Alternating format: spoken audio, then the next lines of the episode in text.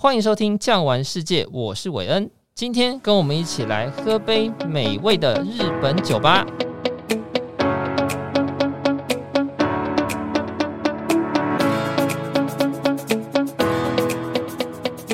来自于日本的酒，以清酒的名字在台湾呢广为流传。不过，听众朋友啊，除了名字之外，您真的了解清酒吗？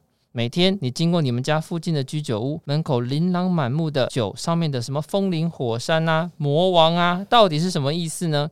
今天我们都要告诉您，让我们欢迎皇冠酒厂总经理陈恩兴先生。哎，大家好。哎，恩兴哥啊，我知道呢，您本身呢有在经营这个日本酒，从日本直接进口到台湾嘛。您本身自己还开了一间像又是居酒屋又是餐厅的哦这样的一个餐厅哦。所以呢，我相信您应该是台湾对于日本酒相当了解的人了。所以我想今天呢，好好的来访问您一下，让我们可以了解。那么第一题，我想请教您啊，日本酒跟清酒到底有什么差别？是因为浓度的关系，为什么叫清酒？有没有人叫浓酒？有没有人叫浊酒？再来，日本只有清酒吗？这些问题可不可以您在第一题的时候先让我们了解一下？好啊，很开心有机会来介绍一下日本酒。其实我也是当初基于好奇，然后开始琢磨，结果没想到是一个坑。因为我们一样，就是譬如说，以前我们去日料店，朋友吃饭，然后我们就啊，我们自己自己人带一支酒哦，根本总不懂，不知道怎么选，贵的好吗？还是酒漂漂亮的好嘞？搞不清楚，越贵的越好吗？对对，后来想啊，安全一点，獭祭好了。对，okay, 对啊，那也想啊，獭祭就是最好的了。那慢慢慢慢慢发觉，哎，很像不是这么回事。所以，接着让因缘际会有接触到酒的这一块，深入去了解哦。那我们先讲日本的酒的话，其实在日本的酒税法里面，大概分成三种，一种是酿造酒。一个是蒸馏酒，一个是再制酒，就是利口酒。Okay, 是那酿造酒，大家比较熟悉的，大概啤酒属于酿造，葡萄酒属于酿造，对，然后清酒也属于酿造。清酒就是所以用日本酒其实只是一个统称，日本所有日本产的酒都称为日本酒。日本酒，而酿造里面的清酒，嗯，又是我们现在台湾人比较常喝到的，对对，对。所以大概分成这三种酒法哦，弄一个制造过程的一个不同的方式。那一个很好玩的问题，后来才知道，酿制酒的部分，如果再去把它做蒸馏，就会变成什么呢？威士忌、威士忌、白兰地、烧酎。哦，烧酎。对，所以日本酒里面还有一个叫烧酎的哦，可以变成高浓度的。是对。那刚刚也讲到浓度的问题哦，其实日本酒里面来讲的话，呃，我们想一想，啤酒大概是酒精浓度五趴，对不对？对。那葡萄酒大概在十三、十四左右，没错。香槟大概在十一，对不对？可是日本酒它是十五至十六度哦。也就是它从第一步酿造出来的时候就有十五、十六度，对，还不含它蒸馏之后、呃。应该是讲酿造出来大概在二十度，所以日本的清酒的话，它在必须不能高于二十二度的酒精浓度。所以很多人会因为口感，然后再去兑水的动作，因为清酒里面有百分之八十是水，嗯。对，所以他会再去调整它的味道或是什么，所以会大概是降低到到十五六度，甚至很多现在还有更低浓度的，就是因为时代的改变，新日本酒的出现，大家餐啊选择不一样，所以它开始迎合市场的部分有开始在降低浓度，大概有分成这几种。那你看蒸馏完跟酿制的东西又有一种方式，就是。果实酒就再制酒，嗯、所以我们最常喝的是梅酒喽。对，所以你仔细去看梅酒的，所以梅酒其实是再制酒，再制酒。所以它先用烧酎或者是清酒，然后再去泡制梅子，然后就再制了。哦，嗯、对，您看您第一题就可以让我们的听众朋友有很深的了解，因为其实您刚说的，不管是清酒也好，嗯，烧酎也好。美酒好，其实，在台湾都各有各自的市场，很多听众朋友都喜欢喝啊。不管是你在电视上看到广告，嗯、可是真的没有人能够了解，就是说，哦，到底美酒是怎么来？美酒是我家的清酒直接丢梅子下去吗？哦，不是，对不对？那烧酎是怎么来的？不过您这一题呢，真的好好的为我们了解。是，不过你看哦，像您刚刚说的，日本呢，我们台湾人都很熟悉嘛。对，台湾去日本旅游非常多，日料是全台湾都喜欢吃的食物，甚至呢，曾经有一段时间，台湾的哈日族非常非常的多。可是为什么我们在台湾，不管在电视广告上，或者是在各大媒体报道上，你可以看到威士忌的广告，嗯，看到啤酒的广告，嗯，海叉根呐、啊，嗯、对不对？啊？哦、什么什么什么百叉啤酒啦，但是你很少很少会看到日本酒的广告，这是为什么呢？身为一个日本酒的进口商，你可以让我们知道一下吗？好，当然没问题哦。所以刚刚也讲到日本酒为什么没有大量的广告在这边哦，因为啤酒在各个国家都可以叫啤酒，叫原物料有卖。对，啤酒花就可以了。对，那日本酒一定要原产地是，这是原物料属于日本的才能叫日本酒。嗯、包括很多清酒，它只讲标清酒，它不敢标日本酒，因为它很多的米不见得是在日本产的。哦，对，那个就不能叫日本酒，是对对，所以它也有分哦，因为酿制过程可能一样哦，对。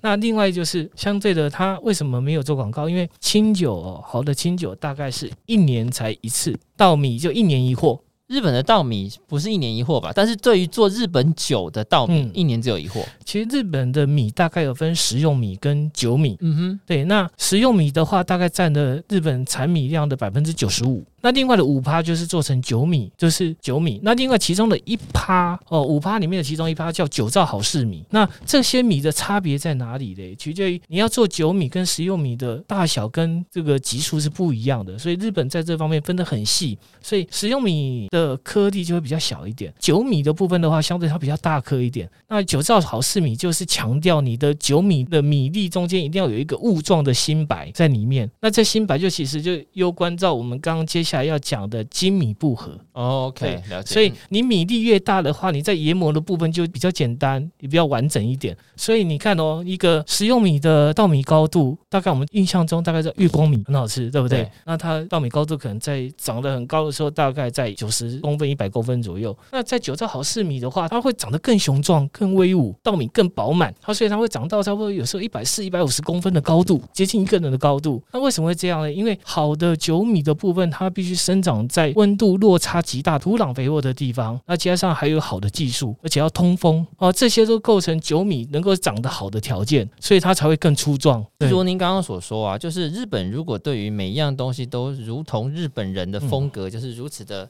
坚持，然后对于分级制度如此的要求的话，应该对于像你们进口商或者是对于广告商来讲，他应该会砸下很大的预算，就是说，好，这个是好东西嘛，那我就是尽量的广告出来，让大家都知道。可是真的就像我说的，台湾真的看不太到的原因是什么呢？是因为他认为。这个后期是没有市场吗？还是为什么？呃、应该这么说，初期来讲，日本酒的这些酒的文化来讲的话，其实都是小酒造。嗯哼，资金本来就不够多，加上日本产的米就是这么大的一个，你要造无限的外销有点困难，所以数量都非常有限。也就是说自己吃都不够，对对对对，还要外销就很困难，很困难，所以他就很难砸大钱在海外做行销。嗯，对，我懂您的意思。那慢慢的在这十年开始有改变了，包含说，呃，现在喝到清酒的人应该是最幸福的年代，因为大概日本酒的历史大概有两千年，所以到现在来讲的话，其实是酿造技术最好的时候。也就是说，您现在喝到的一个大银酿，可能在江户时期或者幕府时期的将军都喝不到这样的品质。对，而且现在是最幸福的喝日本酒的时代。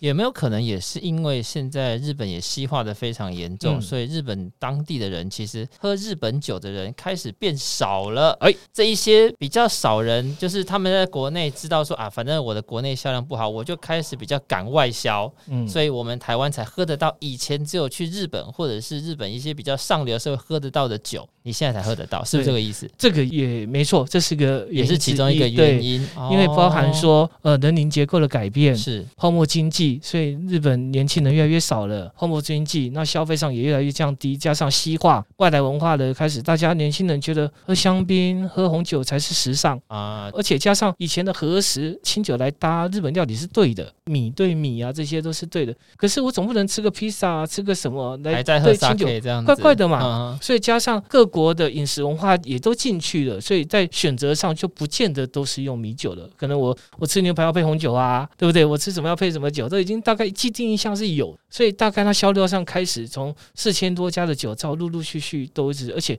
酿酒是一件苦力活。苦力活，嗯，非常辛苦。哦，就我看过那个影片，就是你要在很高温的地方，要先把米蒸熟，然后它也必须要不断的推，要跟时间赛跑，去做曲，对啊，然后酒米，然后酿制，基本上都在冬天酿啊。秋收之后，接下来就准备要酿酒的，叫寒造，所以开始，所以他就开始有一段的时间做。所以这些苦力活，年轻人也不干了哦。所以这个文明开始在消退当中，日本酒也开始要帮这些酒造开始找出路，包含哦，就是如果是外国人或者新要成立的酒。酒造的话，不好意思，它可能不能让你内销，它开始只能允许你出口。哦，那所以在这十年代，不断的结合着二零一三年开始核食为成为了人类非文化遗产的一个饮食活动，当然餐酒搭配就出现了，所以开始日本酒就随着餐食一起往世界各地来行销，所以这一块开始国税局也开始在不断的帮这些呃基本的产业。哦，两千多家的产业开始做一个对海外行销的部分，甚至招商呐、啊、办酒展呐、啊，所以你会发觉现在日本旅游局来台湾推广之后都不单只有旅游饭店，而且连酒都来了哦。哦，对没错，对，所以听众朋友，你如果是爱喝清酒的话呢，请你继续的喝下去，因为你每喝一杯清酒，就是在拯救人类的非物质文化遗产。那刚刚呢，安心哥你有提到，就是说我们知道日本呢、啊，不管是在做吃的、做喝的，甚至在建筑上，都有非常非常多，不管是名词也好，工法也好。您刚刚提到了一个很基本的东西，叫做精米不合。我相信呢，如果对于日本酒或清酒有兴趣的，一定也会听过这个字。可是真的是什么意思？我想要请您在节目上帮我们的跟听众朋友稍微谈一下，什么叫精米不合？好，呃，一个很好。好玩的一个朋友经常提问说：“我说你喝不喝清酒？”他说：“我不知道怎么选，因为每次到超市、微风超市或哪里的时候，酒标琳琅满目，写那些字他都看不懂。”对呀，所以这个就是日本清酒有一些灶门在，因为他可能写的字的语义都是我们不是容易了解的，每一个字都看得懂，合起来都看不懂，都都不知道什么意思，也不晓得里面口味如何，所以到后面只是挑价格、品牌或者是漂不漂亮的酒标来决定的。是，那这些都可惜的，这都不是一个呃一个好的手法，所以变成说清酒的推广是一个。现在日本一个很重要的一个工作，开始在海外推行国际唎酒师，就是你可以有华语系的，有英语系的，然后你就去了解，经过甄试通过之后，他会给你一个唎酒师的一个执照，你可以做一个推广的动作。我就有拿到，对啊，所以就要了解清酒，要卖酒嘛。那所以刚刚讲到清酒部分，其实大概分九个种类啊，一种就是普通酒。那普通酒的话，其实就是刚刚讲到，它是没有在酒标上去标示精米不合的，没有在酒标上标示，所以精米布合是一个有点像是分级的制度。那所以普通酒的话是没有，可是它市场上最大的量，它也可以来做料理用的。对，那你看我们去大的连锁超市里面所买到的什么月插罐啊，什么大关什么很多，它其实就是个普通酒，它放在架上而已，也没有冷藏，也没有什么，也不会告诉你精米布合，它是用米米曲，然后加上法定规定内的添加物进去，让你顺口，那这样子就可以了。所以那种是比较便宜版的，OK 的基础的，是。所以可能我后来慢慢发觉，在清酒没有真正入台湾之前。可能我们大概喝的都是属于普通酒，所以“精米步合”这四个字，其实如果它有的话，它会在酒标上看得到。有，它有点像是你今天去买法国的红酒，要有一个 DOC，或者是意大利酒的 DOC，就这样的一个分级的概念。对，那“精米步合”到底是什么？它是对于这个酒里面做了什么样的动作呢？Okay, 那精米步合，顾名思义就是把这颗米如何在精简化，对，精简变少，对，对对，变小。所以刚刚讲的，如果那个酒造好是米，要把那个研磨到比较小的比例的话，所以那个米要够大。里面要够完整才有办法做研磨，如果这么小再磨就碎掉了，了。对，所以成本上就差很多了。嗯，精米步合可以用名称来称，所以这样的精米步合我们叫特别名称酒。特别名称，特别名称酒。所以坊间大概可以看到的有两个派系，然后加起来有八种种类。所以我们从最基本的叫本酿造酒，然后这边就是叫纯米酒。那它把米磨小的原因是什么呢？好，这个就关键。我所以八种我大概讲一下哦。本酿造上来就是。特别本酿造，再来就银酿、大银酿。那另外一个派系的话，大吟酿，呃，本酿造是特别本酿造、吟酿、大吟酿、大吟酿。然后另外一个派叫纯米酒，特别纯米酒、纯米吟酿、纯米大吟酿。